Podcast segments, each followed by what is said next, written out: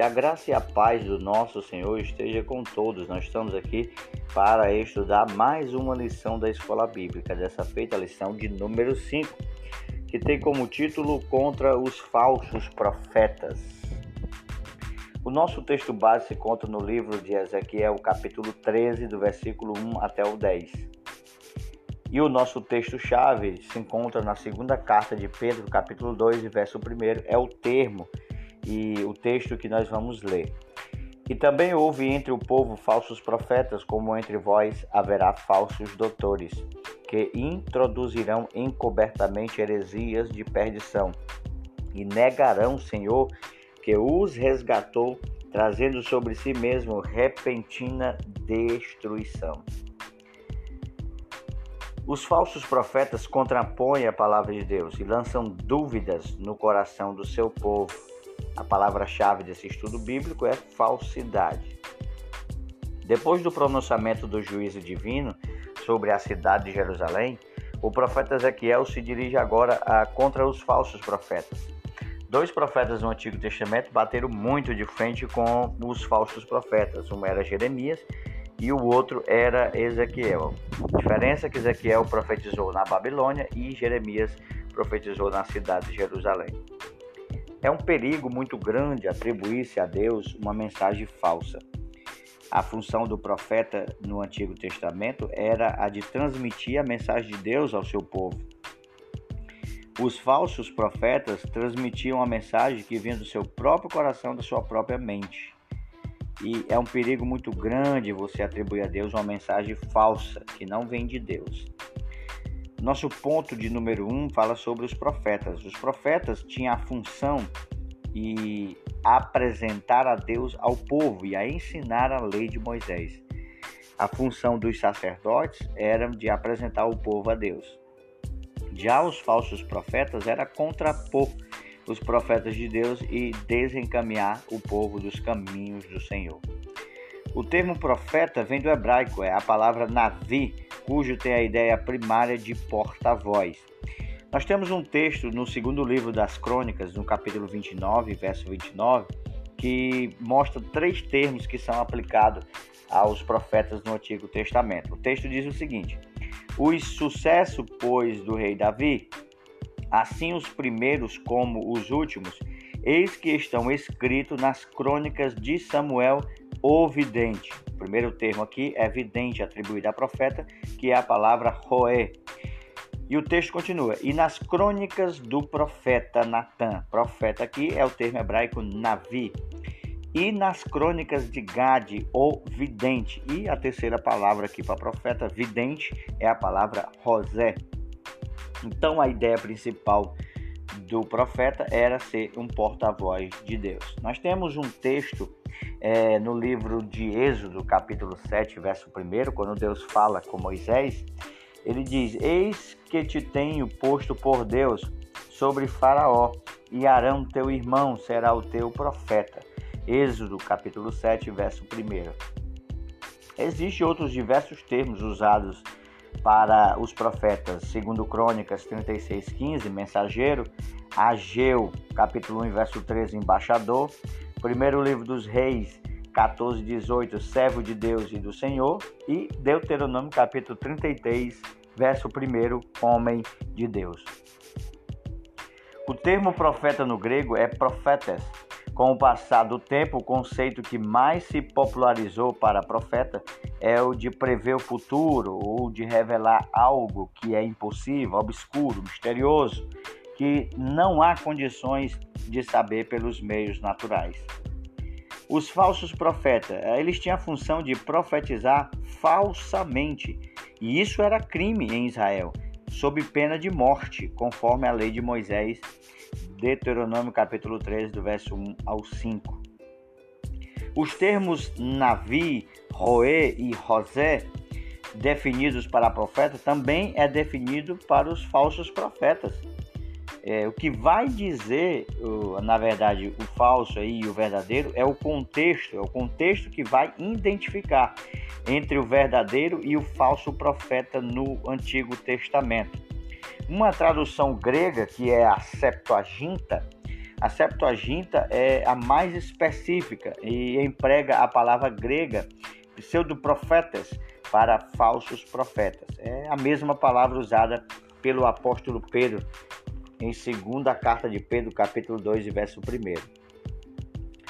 A síntese desse tópico é, além do termo profeta, há outros termos que a Bíblia apresenta para esse ofício: mensageiro, embaixador, servo de Deus e servo do Senhor. O nosso segundo ponto fala sobre os falsos profetas em Ezequiel. Tudo na vida tem o seu lado positivo e negativo. Como há o bem, há também o mal. Como há o verdadeiro, há também o mentiroso e assim sucessivamente. Assim também como há profetas legítimos, verdadeiros, levantados, chamados por Deus, há também os falsos profetas que são provenientes da parte de Satanás. No livro de Ezequiel, capítulo 13 e o versículo 2 diz: Filho do homem, profetiza contra os profetas de Israel, que são profetizadores, e diz aos que só profetizam o que vê o seu coração ouvir a palavra do Senhor. Então, aqui o profeta Ezequiel denuncia os falsos profetas até certo ponto e sarcástico de chamar de profetizadores, pois profetizam o que o seu coração vê. E eles prestavam um desserviço à comunidade de Israel. No capítulo 13 e o versículo 3 do, do texto de Ezequiel, assim diz o Senhor Jeová: Ai dos profetas loucos que seguem o seu próprio espírito e as coisas que não viram. Os falsos profetas são loucos, insensatos, tolos como Nabal. Não agem como mera tolice, mas zombam, afrontam e blasfemam contra Deus. Uh, os teus profetas, ó Israel, diz o versículo 4 do capítulo 13, são como raposas nos desertos. É interessante que essa linguagem, raposas do deserto, é uma demonstração do caráter destrutivo e do perigo que os falsos profetas representam a nação naquela época e também hoje a igreja de Cristo. É, sintetizamos esse segundo ponto da seguinte maneira: assim como há profetas legítimos enviados por Deus, há falsos profetas provenientes da parte de Satanás.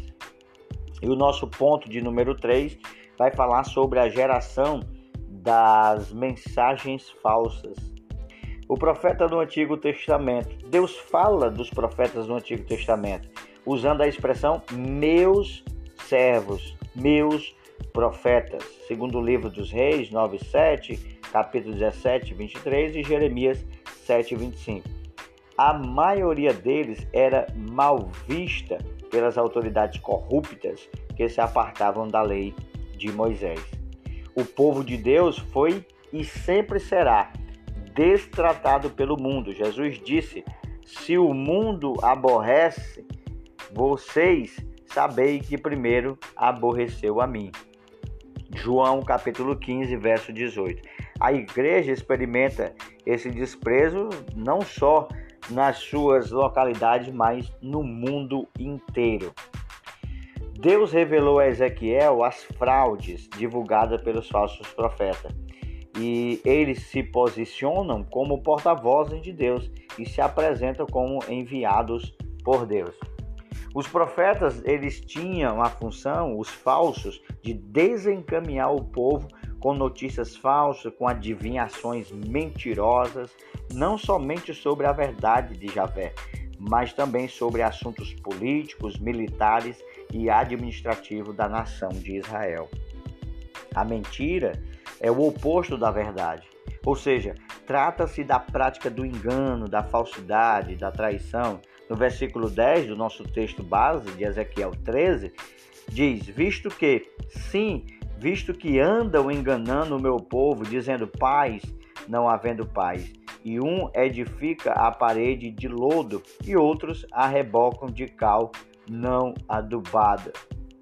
Então, a sentença contra os falsos profetas vinha desde a época de Moisés. Parece que isso não intimidava os os falsos profetas na época do profeta Ezequiel, porque eles se sentiam favorecidos e até ajudados pelos governantes. Na época, eram funcionários públicos.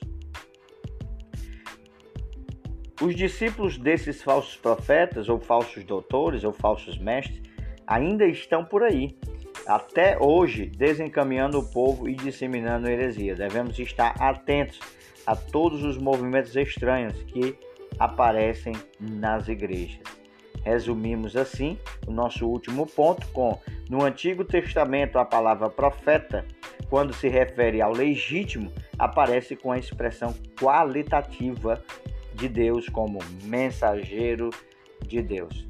Concluímos assim a nossa conclusão com três observações. Primeiro, o apóstolo Pedro deixa claro que onde há o verdadeiro, há também o falso, como aconteceu em Israel entre os profetas. Isso também haveria de acontecer hoje no nosso meio, na igreja no mundo inteiro.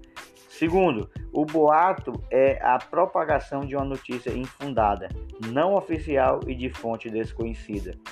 Em terceiro, o contexto mostra que divulgar informação enganosa é associação com o ímpio, com o mal, para se tornar também uma falsa testemunha. E em quarto lugar, mesmo as coisas triviais do dia a dia podem terminar na justiça, pois elas destroem a reputação de qualquer pessoa. Que Deus abençoe e até a nossa próxima lição.